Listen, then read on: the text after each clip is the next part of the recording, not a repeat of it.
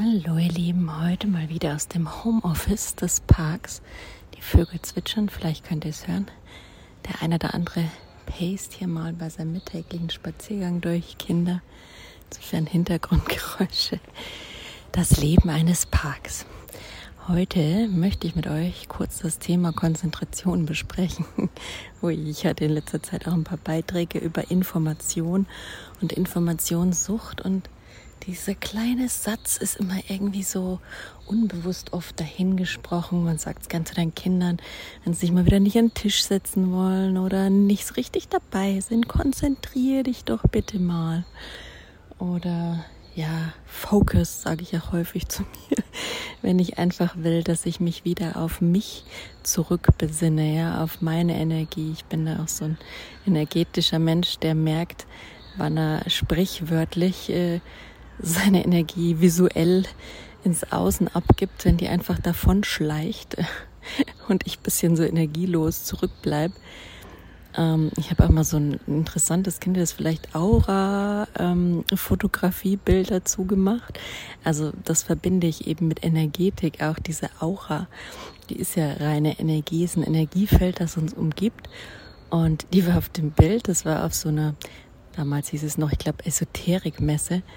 Wobei ich das ja eigentlich, also ich war schon immer von diesem Begriff, vor allen Dingen, wenn der ins Negative gezogen wird, nicht so begeistert. Ich finde es, sind einfach andere Formen der Wissenschaft oder andere Formen der, ja, der Realitätsfindung. Und ähm, ich finde, man kann sich so sein eigenes Weltbild aus allem gut zusammenbasteln. Da muss man halt schauen, was für einen passt. Und ich war da immer offen und habe mir dieses Aura-Foto auf dieser Esoterikmesse mal machen lassen und war da echt positiv überrascht und habe mir die anderen Bilder mal so angeguckt und meins war so ganz rot. Um mich herum, so ein rotes, erst so ein bisschen gelb-rotes Leuchten und, und sie war dann erstmal ruhig und ich wusste ja nicht so, was das jetzt bedeutet und sie und ich habe immer irgendwie so einen Bezug zu Erzengel Michael und irgendwie meinte ich ja so Erzengel Michael und Liebe und äh, weiß ich nicht, seitdem, es war für mich schon immer so ein Puls, jetzt in Michael zu rufen. Vor allen Dingen auch, wenn es meine energetische Säuberung geht, ja, wenn ich einfach merke, Fremdenergien kleben an mir dran, die man so als sensibler Mensch überall einsammelt. Und da versuche ich das abends mit seiner Hilfe, mit seinem Schwert und seinem violetten Flamme, das ist immer so ein Schwert oder ein violettes Licht, mit dem er das dann trennt, alle Anhaftungen, alle Verstrickungen, alles, alle Energien, die mir nicht gut tun. Ja, es sind so Energieverbindungen manchmal aufgebaut zwischen anderen Menschen und einem selbst. Und ähm, ja, wie gesagt, auch so im Alltag merkt man einfach Energie, wenn die von einem weggeht, die Aura. Ich merke das total. Also ich hatte mal so Phasen, da war ich beim Einkaufen und da war ich irgendwie so weit von mir weg, von meinem Körpergefühl, von meinem sein, von meiner ja, Konzentration, wenn man es dann so will, dass es fast so war, als würde der Verkäufer, also würde meine Energie auf den übergehen oder würde irgendwie ich assimiliert werden, wenn man das mal in Star Trek, ich glaube Star Trek oder Star Wars, oh je, äh, da käme ich nicht mehr so aus, Sprache übersetzen. Und ähm, ja, aber die Konzentration, der Fokus, das ist die Essenz, was uns heute wirklich schwer fällt, weil wir einfach so viel Quellen der Information haben, Quellen, ähm, so oft die Qual der Wahl, so viel, was um uns rum passiert. Wir sensiblen Menschen nehmen auch sehr viel mehr Reize auf. Die Welt ist lauter geworden, schnelllebiger. Also ich fand es ja super, so eine Doku auf Apple Plus war die, glaube ich, ähm, ein Jahr Corona und was das mit der Welt gemacht hat. Ich muss mal schauen, was der Titel ist. Ich pack's euch mal rein. Hoffentlich erinnere ich mich dran. Ich schreib's mir mal auf. Und da war zum Beispiel auch, was das für ein Leer macht. Die ganzen Schiffe, Kreuzfahrtschiffe, die so rumgurken auf den Meeren. Und was das für einen Effekt auf die Wahlpopulation hat. Und das fand ich ganz spannend, weil das eben so war, dass ähm, die Wale ein komplett anderes Verhalten, jetzt wo dann keine Kreuzfahrtschiffe mehr gefahren sind, hatten, ähm, mit ihren Walbabys. Die konnten sich wieder rufen, Ja, die haben sich gehört, weil anscheinend ist das Unterwasser so eine Lautstärke. Die haben früher immer ihr Kind dann bei sich geführt, quasi, es nicht groß allein die Welt erkunden lassen, weil sie es sonst nicht mehr gehört haben. Die kommunizieren ja durch Singen oder so laute Geräusche, wie man es immer nennen mag. Und jetzt war das so, dass die Mutter das Kalb ewig weit ziehen lassen. Die haben sich da ausgetobt und sie konnte das noch kilometerweit hören und die waren völlig entspannt und entstresst miteinander und somit steigt wohl auch wieder oder ist damals, haben sie zumindest in dem Film gesagt, die Population der Wale hat sich da kurzfristig auch wieder erholt. Keine Ahnung, wie es jetzt ist. Und die Pinguine fand ich auch ganz interessant. Das war, glaube ich, in Südafrika. Da gibt es ja auch in Kapstadt oder im Kap der Guten Hoffnung irgendwo Pinguine. Und die kamen dann auch wieder so in die Stadt und konnten wieder alte Brutplätze, die dann vom Menschen bebaut wurden, aufnehmen. Und das Leben hat sich so weiterentwickelt. Ich fand das wunderschön. Aber Konzentration, zurück zum Thema. Ne? Also, wie gesagt, es ist so reizüberflutet heutzutage alles und ich merke das auch in der Stadt total, dass man sich gern verliert in diesem Ganzen und auch mal gern das wirklich gern nutzt, um Ruhe zu haben, ja, dieses ganze Ausblenden und dann immer wieder aber in den Fokus zu kommen, das fällt uns mittlerweile, glaube ich, gar nicht mehr so einfach, weil es kommt immer noch eine Herausforderung drauf im Außen und dann kommt dann noch was und dies und jenes. Und man hat so sein Päckchen dann gepackt an Herausforderungen, dass man sagt, nee, also jetzt mache ich den Deckel dicht, da passt nichts mehr rein, ja, das Fass ist bis zum Überlaufen voll wenn ich jetzt auch noch fokussiert bin, dann kommt ja manchmal, vielleicht schnappt man noch das ein oder andere im Außen auf. So geht es mir zu manchmal. Deswegen läuft ja auch mancher, wenn man mal so beobachtet, immer gern so ein bisschen oh, in seinem, in seinem äh, allgemeinen, wie nenne ich es immer, Nebel durch die Gegend und äh, von der Arbeit heim, wenn es mal wieder zu viel war. Und dann, wenn man sieht, will man den Fokus manchmal auch nicht mehr und wählt bewusst einfach dieses vor sich dahin driften, weil einfach die Kräfte ausgezehrt sind. Das ist so die eine Seite, dass manchmal der Kraft vielleicht für den Fokus fehlt und für die Konzentration es auch manchmal ganz bequem sein kann bei zu viel Fülle und Information. Sagt das Gehirn automatisch Nein, danke, ich schalte in den Automodus und auf Durchzug. Es ist aber auch andererseits sowas wunderbar Heilsames und Entspannendes, sich zu konzentrieren, habe ich gerade heute wieder gemerkt. Ja. Also mm, ich habe mich jetzt ein bisschen so mit, mit ADHS auseinandergesetzt, Neurodiversität die letzten Tage und Wochen. Und ähm, es ist ja da immer so ein bisschen Aufmerksamkeitsdefizit, äh, was man da so unterstellt, was ich jetzt bei mir nicht so empfinde oder zumindest nicht so krass. Ähm, aber dann manchmal schon auch wieder, weil ich finde es schwierig, das wirklich so zu beurteilen.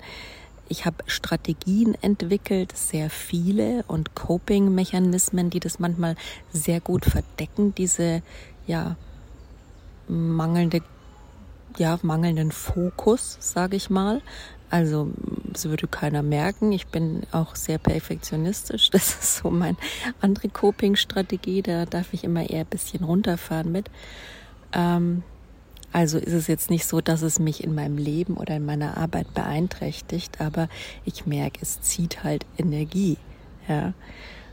Und der Fokus, den körperlich zu fühlen, ein Körpergefühl dafür zu haben und auch zu spüren, wie sich das im Gehirn anfühlt, das ist eigentlich eine interessante Sache. Und ich finde, wenn man sich mit der mal wieder auseinandersetzt, kommt man da wieder besser ran an das Thema Konzentration. Also für mich war der Einstieg da ganz klar die Meditation schon vor sehr langer Zeit. Also ja, wobei vorher war es noch ähm, autogenes Training, das war so der Anfang, für alle, die vielleicht auch noch mit ansteigen wollen. Ich fand es einfacher, weil da eben viel angeleitet ist und auch so ein bisschen so eine kreative Reise ist. Da kommt man irgendwie, fand ich, leichter rein.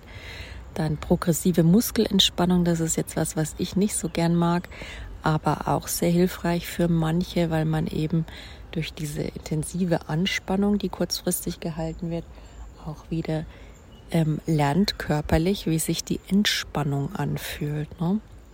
Von Jakobsen ist die, glaube ich, sind alles so, weiß nicht, wann ist entstanden, 60er, 70er Jahre. Und ähm, bisschen später, glaube ich, kam jetzt dann eben auch noch das Neurofeedback.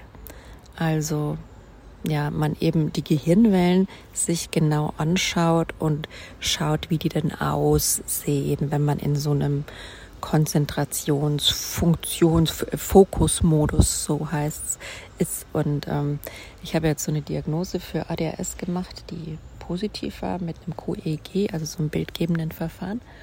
Und ähm, jetzt probiere ich gerade mal ein paar Sitzungen Neurofeedback auf. Man kriegt also so ein paar Elektroden am Kopf, so ein nettes Käppchen und hat so einen Bildschirm vor sich und dann schaut man da mal und das sind ganz nette so kleine Programme. Ähm, mich erinnert es stark an Computerspiele, vielleicht weil ich früher auch mal gern gespielt habe. Und äh, was für mich, ich bin ja, ja alter ähm, Zen-Fan, Zen-Buddhismus-Fan.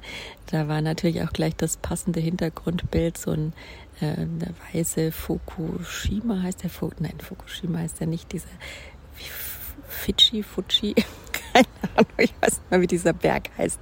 Dieser japanische schneebedeckte Berg und ein Kloster und so ein japanisch äh, anmutend gepflegter Garten als Bild. Und ein Mönch sitzt da vorne. Das ist, glaube ich, so das Klassische, wenn man was über Neurofeedback liest. Aber ich habe da auch schon mal reingelesen. Und man muss quasi nur mit der Kraft seiner Gehirnwellen den zum Schweben bringen. Der sitzt da. Und wenn du dich auf irgendwas konzentrierst, sei es auf ihn oder den Hintergrund, dann merkst du, dann äh, steigt da so eine kleine Skala und der Mönch fängt das Schweben an. Und ich als Perfektionist darf da auch immer schauen, dass ich schön in der Entspannung bleibe, weil ich will ja einfach lernen, wie kriege ich eine entspannte Konzentration hin. Nicht diese High ich gebe jetzt alles und bin super konzentriert, weil das schafft ja kein Mensch lange zu halten. Ja? Also ich merke, das geht mir immer mal wieder in wichtigen Meetings. Klar, dann kann man das mal so eine Stunde machen und danach sind wir alle platt. Also wir haben alle nur eine begrenzte Attention Span. Um, ähm, ich glaube, bei ADHS-Lern sagt man natürlich, ist es nochmal anders, wobei ich das persönlich, also an dem Punkt schon optimiert habe, muss ich für mich sagen, aber wo es mir fehlt, ist so das wirklich zu fühlen und das mal im Gehirn wahrzunehmen. Was ist Fokus überhaupt? Und das fand ich super spannend, dass ich da gar nicht viel machen muss, um in diesem konzentrierten, wachen Zustand, viele bezeichnen es ja auch nur so als Wachheit, ja, einfach dieses Awake, ja, Being Awake, das hat man ja heutzutage so häufig. Wir, wir befinden uns im Aufwachprozess. Unsere Welt wacht auf. Und das ist, das ist das, was sich auch mit Konzentration und Fokus verbindet, dieses Wachsein. Und das ist genau das, was man, finde ich, im Neurofeedback sehr gut lernt. Da ein kleiner Tipp von meiner Seite, eben mit einer gewissen Diagnose kann man es auch über Ergotherapie ähm, mit einem Rezept. Manche bieten das an, Neurofeedback abrechnen. Ich habe das jetzt mal als Selbstzahler ausprobiert in einer Praxis, aber ich bin auch noch nicht sicher, inwiefern, weil ähm, ja, also man kann es sowohl eben für sämtliche ähm, psychischen Diagnosen in Anführungszeichen, Störungen in Anführungszeichen, ist es sehr hilfreich. Ähm, es wird sehr gern verwendet. Wir kennen auch einige, die es tun für Depressionen, für ähm, Autismus, für ADHS eben unter anderem auch. Ich glaube auch für Schlafstörungen, also für verschiedenstes ist es wirklich ein super Mittel, sein Gehirn zu trainieren. So ein bisschen wie Fitnessstudio fürs Gehirn, ja. Also wer auch so visuelle arbeitende Neugeräte, neue Geräte hat. Ähm, ich war ja mal bei, bei Kieser Training, kann ich auch nur sehr empfehlen. Konnte ich mir dann irgendwie leider nicht mal leisten. Aber das Beckenbodengerät, also die haben das einzige Beckenboden-Fitnessgerät für Frauen sehr zu empfehlen. Und das ist eben so visuell, du sitzt quasi wie auf so einer ja, auf so einer Elektrode und ähm, durch die Anspannung deines Muskels ähm, siehst du dann eben wie so ein wie so eine Linie, die dann nach oben geht und dann musst du mit dieser Linie eine andere Linie versuchen nachzufahren oder zu halten. Da gab es früher mal so ein Spiel, der heiße Draht, den musst du auch nachfahren. Ich weiß nicht, ob das noch jemand von euch kennt. Ich glaube, das war 80er, 90er Jahre, irgendwie sowas oder was sogar so Ende 70er, keine Ahnung. Naja, auf jeden Fall lange Rede, kurzer Sinn. Neurofeedback finde ich eine sehr interessante Erfahrung, wenn es auch nicht wirklich billig ist. Also Klar, ich bin in München, da ist dann nochmal wahrscheinlich andere Preise. Informiert euch auch mal bei verschiedenen. Also bei mir sind es jetzt zum Beispiel 100 Euro die Stunde und ich habe dann die Möglichkeit eben diese Übungen zu machen, wie den Mönch, den ich super fand, oder über Musik den Fokus zu halten, was ich schon ein bisschen schwieriger finde, ja, weil man da kein Bild hat, auf das man sich irgendwie konzentrieren kann.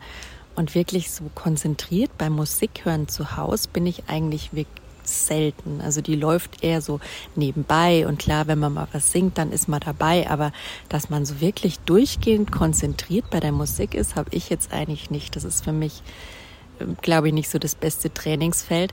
Dann gibt's noch irgendwie Serien und Filme, die die anbieten, wo man dann irgendwie so den Fokus verstärkt auf irgendwas setzen muss oder schauen muss, halt wie man das dann äh, wieder hoch und runter geht.